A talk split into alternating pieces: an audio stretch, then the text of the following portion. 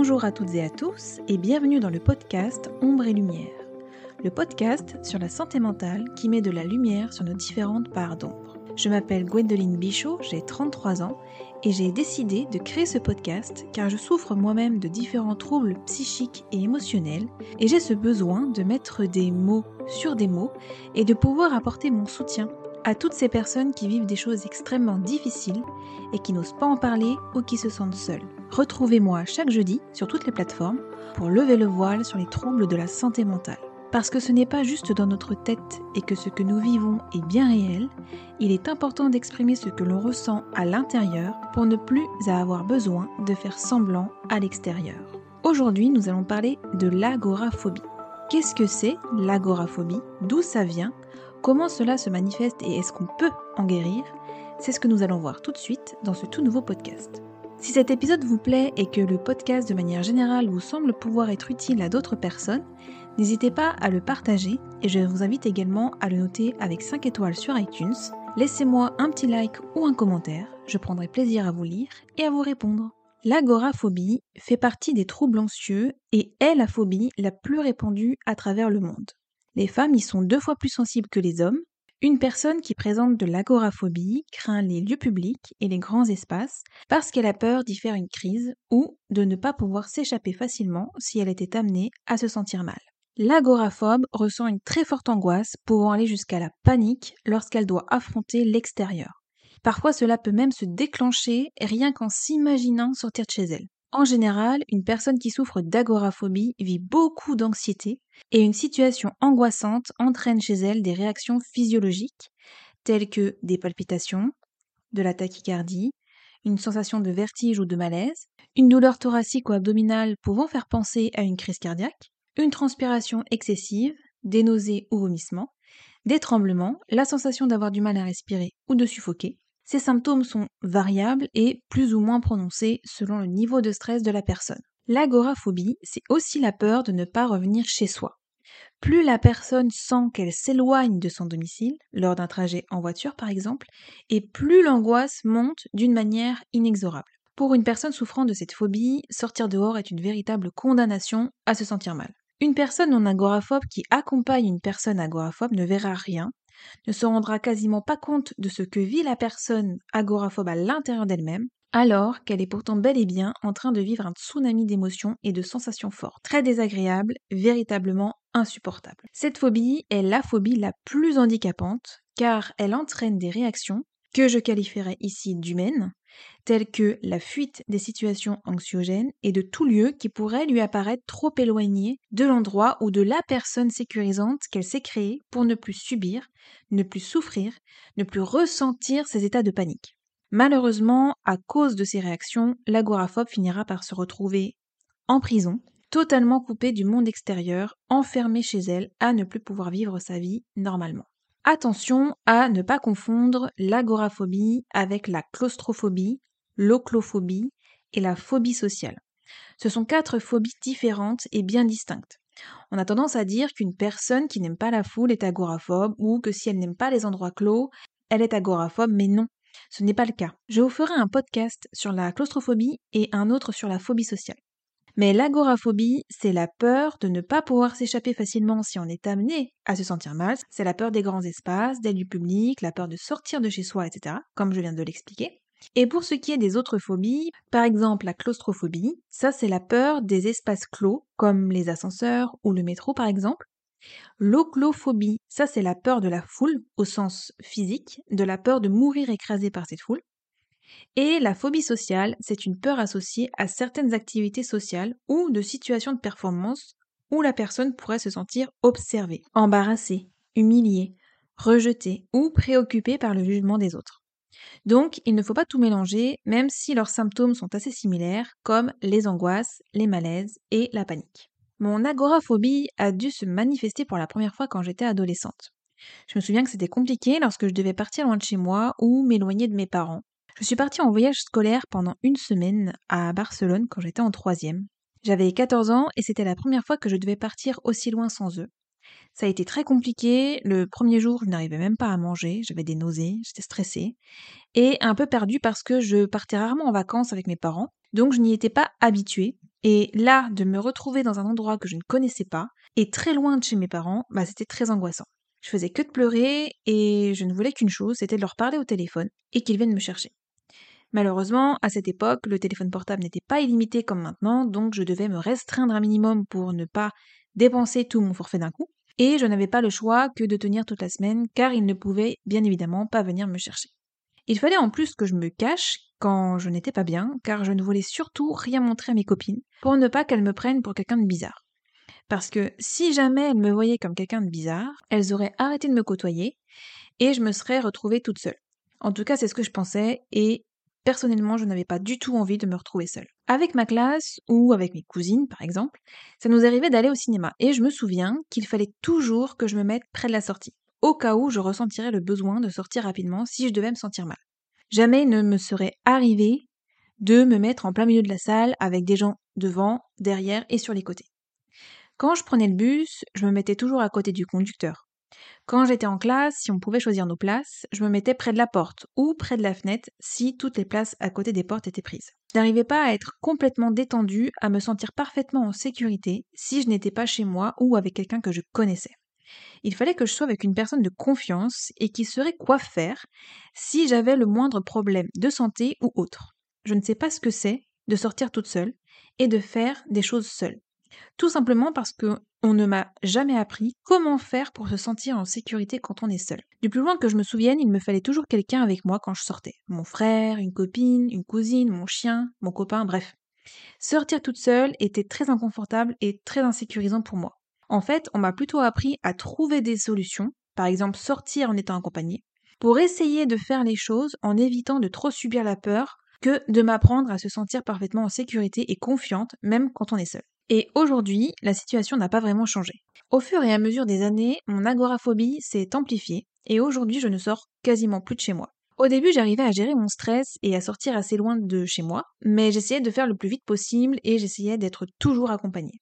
Puis, petit à petit, il fallait que l'endroit où j'allais soit le plus proche de chez moi possible. Et ensuite, au vu des symptômes qui devenaient de plus en plus forts, j'ai finalement fini par arrêter de sortir. J'arrivais encore à sortir mon chien il y a quelques temps, mais même ça, aujourd'hui, je n'y arrive plus. Je pense que la pandémie de Covid-19 et que les multiples confinements et la peur associée à cette pandémie ne m'ont absolument pas arrangé, car depuis, tout s'est aggravé. Chaque fois que je dois sortir, je suis tendue. Je suis comme en état d'alerte permanente et c'est comme si tout ce qui m'entourait était potentiellement dangereux. Au plus je m'éloigne de mon domicile, au plus je me sens paniquée. J'ai des nausées, du mal à respirer, de la tachycardie, des tremblements, je vis l'enfer à l'intérieur. Et c'est justement parce que je ne veux plus vivre l'enfer à l'intérieur que j'ai décidé d'arrêter de sortir. J'ai dû dire au revoir à toutes ces choses simples que j'aimais faire avant, comme aller au marché, faire une balade à vélo, aller voir des amis, aller chez le coiffeur, me promener en forêt, etc. Il est clair qu'aujourd'hui je ne peux plus faire ce genre de choses, du moins je ne peux plus faire sans ressentir des choses hyper intenses et hyper désagréables. Je me sens parfois très seule, mon mari étant au travail, les journées sont parfois longues et ennuyeuses. J'ai plusieurs fois sombré dans la déprime. Je me demande souvent pourquoi moi? Pourquoi est-ce que je n'ai pas le droit d'être heureuse et de faire des choses simples sans ressentir tout plein de choses terrifiantes? Je n'ai jamais eu la réponse à cette question. Je pense tout simplement qu'il doit y avoir une cause génétique à mon problème. Ma mère a elle aussi été agoraphobe quand elle était jeune. Elle m'a d'ailleurs raconté que quand j'étais bébé, c'était ma tante qui me gardait et que comme ma mère devait prendre le bus pour aller au travail et que ça l'angoissait parce qu'elle avait peur de paniquer et de manquer d'air dans le bus, ma tante et moi, donc moi qui étais dans le landau, nous étions obligés de l'accompagner jusqu'à son travail pour qu'elle soit le plus détendue possible. Je pense que toutes ces craintes, je les ai absorbées comme une éponge, je les ai ressenties, et que si je suis comme ça aujourd'hui, ce n'est pas entièrement ma faute, entre guillemets. Il faut savoir que les causes de l'agoraphobie sont généralement attribuées à des facteurs génétiques de troubles anxieux. Un parent agoraphobe, par exemple. Les neurotransmetteurs peuvent aussi être impliqués, ainsi que l'exposition à des situations traumatisantes ou à un stress prolongé. Chez moi, c'est ma mère qui est anxieuse de nature, elle a d'ailleurs fait de nombreuses crises de spasmophilie devant moi, et je me rappelle que ce n'était pas du tout confortable pour moi quand elle en faisait. Je me sentais impuissante et j'avais la sensation que les rôles étaient inversés, que c'était à moi de jouer les mamans réconfortantes et qui devait, entre guillemets, gérer la situation. Tenter de la calmer alors qu'elle m'angoissait, c'était loin d'être évident.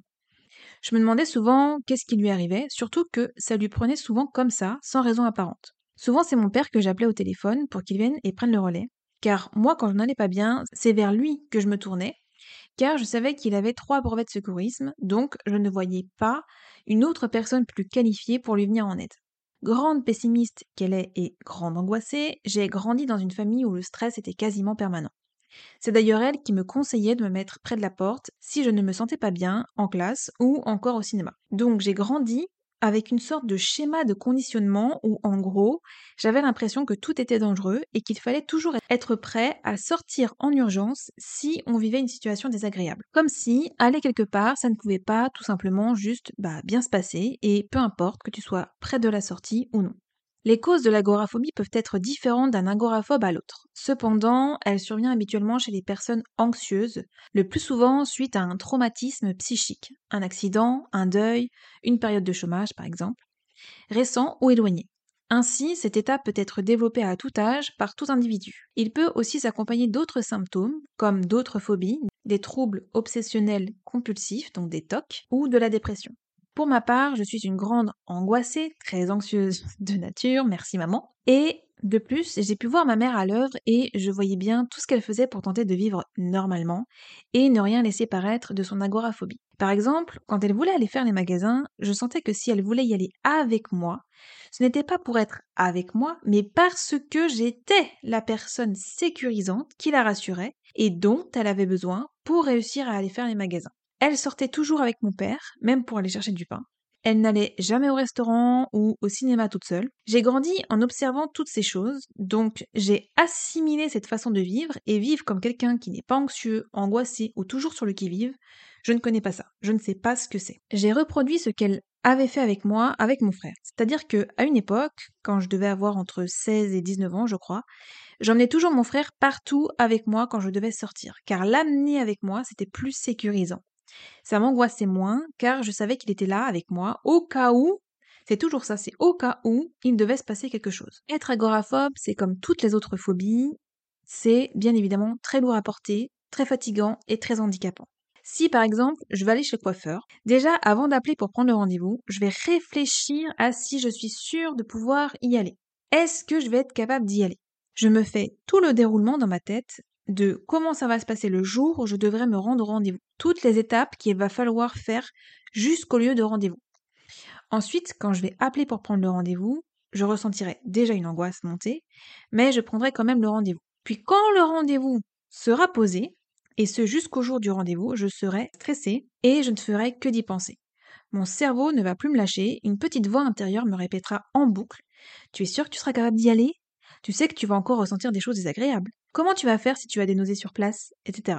Et ça ne va pas s'arrêter. Je vais mal dormir, perdre l'appétit, et au plus le jour du rendez-vous approchera, au plus je me sentirai angoissée et je ressentirai des nausées, de la tachycardie, des bouffées de chaleur, etc. Ça m'est déjà arrivé plusieurs fois de devoir annuler un rendez-vous au dernier moment, parce que ces symptômes étant déjà bien installés, c'est impossible pour moi de me rendre au rendez-vous. Le truc c'est que je n'étais pas au rendez-vous, mais rien que le fait de m'imaginer là-bas, ça a réussi à me déclencher une crise d'angoisse. Quand c'est comme ça et que je dois annuler mon rendez-vous, premièrement, je ne dis jamais la vérité. Donc là, en l'occurrence, que c'est parce que je subis une crise d'angoisse liée à mon agoraphobie que je suis obligée d'annuler mon rendez-vous. Mais je trouve toujours une excuse bidon ou je dis tout simplement que j'ai un empêchement de dernière minute qui fait que je ne pourrai jamais être là à l'heure et que donc je dois l'annuler. Et deuxièmement, je ressens beaucoup de frustration, de colère envers moi-même. Je m'en veux et je me déteste de ressentir toutes ces choses qui m'empêchent de vivre ma vie normalement. Et ensuite, je pleure. Je hurle dans un coussin. J'ai envie de tout casser tellement ça me gave. En fait, j'ai remarqué maintenant que ce n'est plus la peur de sortir de chez moi qui me fait peur, mais que j'ai peur de moi-même.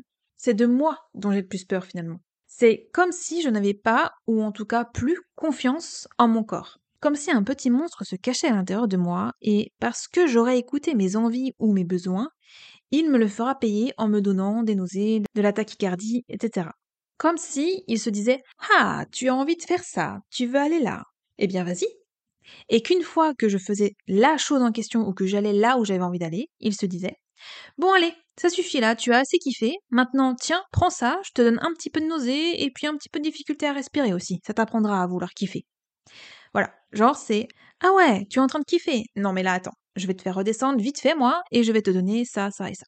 C'est exactement ça que je ressens dans le fond. C'est comme ça que ça se passe. Quand finalement j'arrive à aller au rendez-vous et donc que je ne l'ai pas annulé, c'est pendant le rendez-vous que c'est compliqué. Je suis hyper tendue, me parlez même pas de détente, même chez coiffeur j'y arrive pas. Je suis hyper tendue et à l'affût du moindre symptôme qui aurait décidé de pointer le bout de son nez pour me faire chier, clairement. C'est cru ce que je dis, mais c'est la vérité. Et si je n'en ai pas, alors là, je suis plus que soulagée d'avoir réussi à aller à mon rendez-vous et en plus de ne rien avoir ressenti d'étrange. Par contre, si je commence à ressentir des nausées, par exemple, ou que ma respiration s'accélère, alors là, je me mets à paniquer à l'intérieur, c'est euh, Hiroshima, et j'essaie de ne rien montrer encore une fois, donc je fais semblant, je mets comme un masque, je fais semblant d'être à l'aise et que tout va bien. Je vais même rigoler même avec le, coiffeur, lui, lui parler ou quoi, alors qu'à l'intérieur, je suis en train de me battre et d'essayer de faire taire ces maudits symptômes. Quand la fin du rendez-vous a lieu et que je suis dans ma voiture, j'ai envie de pleurer. Et quand je suis enfin chez moi, là j'ai une très grosse fatigue qui me prend et qui me plaque au sol. C'est hyper fatigant d'être toujours en état d'alerte, en état de stress. Vous savez, quand vous devez passer un examen hyper angoissant, genre le bac, par exemple, ou un examen médical. Vous voyez ce stress que vous ressentez avant et la fatigue et le soulagement quand c'est fini. Eh bien, c'est exactement ça que l'on ressent, mais multiplié par 100, et pour des trucs qui, à la base, ne sont pas du tout angoissants. Un jour, j'étais chez mes parents qui habitent à 20 minutes de chez moi, et d'un coup, à un moment donné, je ne sais même pas pourquoi, j'ai senti la crise monter. J'ai eu des nausées, des vertiges, et j'ai senti que mon cœur s'accélérait et qu'il cognait fort dans ma poitrine. J'ai donc dit Bon bah, on va y aller, nous L'air de rien, en essayant de ne rien laisser paraître. Oui, oui, même devant mes parents, je ne veux rien montrer. Et on est parti. Parce qu'en fait, si je dis je me sens pas bien, tout de suite ils vont me regarder, me poser des questions, etc. Alors qu'en fait, j'ai juste une envie, c'est de partir, partir, partir et être chez moi. Donc je ne dis rien. Une fois dans la voiture, là j'ai dit à mon mari, j'ai voulu qu'on parte parce que ça ne va pas, je ressens ça, ça, ça, et je veux rentrer. Du coup, dans la voiture, comme je n'étais pas chez moi, j'ai fait une crise d'agoraphobie. Donc j'avais envie de vomir. Euh, je me rappelle que j'ouvrais la fenêtre pour tenter de trouver de l'air parce que j'avais clairement l'impression d'en manquer. J'ai cru que je n'arriverais jamais à rentrer chez moi. Et quand enfin nous avons passé la porte d'entrée de chez nous, j'ai pris mon mari dans mes bras et je me suis effondrée. J'ai pleuré, j'ai pleuré, j'ai pleuré. Et petit à petit, la crise a fini par passer. Je me sentais tellement soulagée d'être à la maison que ça a comme apaisé mes angoisses. C'est la dernière fois où je suis allée chez mes parents. Depuis, j'ai peur que ça recommence si je retourne chez mes parents, donc je n'y vais plus. Bien évidemment, je ne fais plus les magasins ni quoi que ce soit. D'ailleurs, quand je sortais faire les magasins, je me souviens que si j'allais dans une petite boutique où la sortie était la même que l'entrée et qu'elle était relativement proche de moi, ça allait encore. Mais si par exemple je faisais des magasins du style Ikea ou Alinea, là c'était beaucoup plus compliqué parce que vous êtes obligé de faire tout le tour du magasin pour sortir. Donc, j'appréhendais à chaque fois de me sentir mal, genre au milieu du parcours, et puis que je sois dans la merde si je suis prise d'une crise à ce moment-là. J'ai fini par ne plus faire ce genre de magasin, ils ne sont clairement pas bien faits pour ceux qui souffrent d'agoraphobie. Là, j'ai mal à une dent et je sais que si je prends un rendez-vous, je serai incapable d'y aller, donc j'attends de voir. Quand j'ai une prise de sang, je ne vais pas la faire dans un laboratoire, j'ai une infirmière qui vient me la faire directement à domicile. Si j'ai une lettre à poster ou que mon chien doit aller par exemple chez le toiletteur, c'est mon mari qui s'en occupe je privilégie toutes les choses que je peux faire de chez moi. J'essaie de faire au mieux, de gérer ma vie comme je peux et non pas comme je veux, malheureusement. Heureusement qu'il existe de plus en plus de choses que l'on peut faire de chez soi parce qu'il y a 15-20 ans, ce n'était pas aussi modernisé que maintenant et souvent je me demande comment faisaient les gens qui étaient agoraphobes à l'époque. Il faut savoir que 90% des personnes qui m'entourent ne savent pas tout ça, puisque j'ai toujours plus ou moins caché tout ça. S'ils écoutent ce podcast, peut-être qu'ils comprendront mieux certaines choses. Je l'espère en tout cas. L'agoraphobie est une maladie qui se soigne. Les traitements reconnus permettent aux personnes atteintes de reprendre le contrôle de leur vie et leurs activités quotidiennes. Plus la personne atteinte consulte tôt, meilleures sont les chances de rétablissement.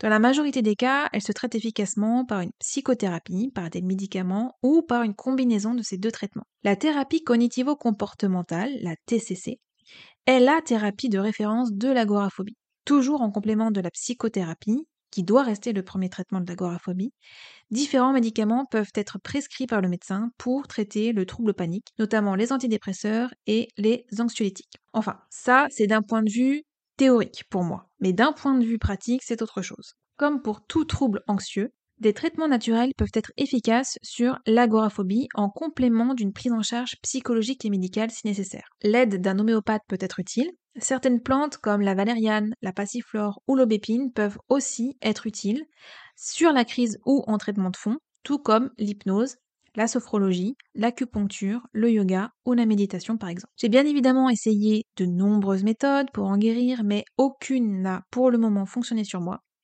Et si vous avez écouté mon premier podcast sur les métophobies, si c'est pas le cas, au passage, je vous invite à aller l'écouter. Mais si c'est le cas, alors vous savez que la prise de médicaments est totalement exclue pour moi. Je ne vais pas vous dévoiler ici tout ce que je pense sur les moyens de traitement qu'il existe pour soigner l'agoraphobie et toute autre phobie d'ailleurs, parce que je vous ferai un podcast exclusivement dédié à ça et croyez-moi que j'ai des choses à dire. En ce moment, je tente une nouvelle méthode, je n'ai pas encore dit mon dernier mot, je continue d'essayer d'éradiquer cette phobie. Je ne vous en dis pas plus pour le moment, mais si elle fonctionne, je vous en parlerai bien évidemment dans un prochain podcast. Si vous n'arrivez pas à parler à vos proches par peur, par crainte, jugement ou de ne pas être compris ou comprise, c'est complètement normal et humain. Vous pouvez, euh, si vous le souhaitez, leur partager ce podcast, si vous voulez qu'à travers moi, ils entendent ce que vous n'arrivez pas à leur dire. Ce podcast est justement fait pour libérer la parole, pour dire tout haut des choses que d'habitude nous préférons taire. D'ailleurs, j'aimerais beaucoup échanger avec vous au travers d'un live sur mon compte Instagram sur ce sujet pour que nous puissions en discuter parce que je sais à quel point c'est difficile d'en parler et à quel point on peut se sentir seul. Donc si ça vous dit, je vous invite à me suivre là-bas. Mon compte c'est Gwendoline Bichot, tout attaché et en minuscule. Voilà, c'est tout pour cet épisode. Merci de m'avoir écouté. J'espère que ce podcast sans filtre vous a plu, qu'il vous a aidé. Je vous envoie plein d'amour. Prenez soin de vous et je vous dis à jeudi pour une prochaine écoute. Bye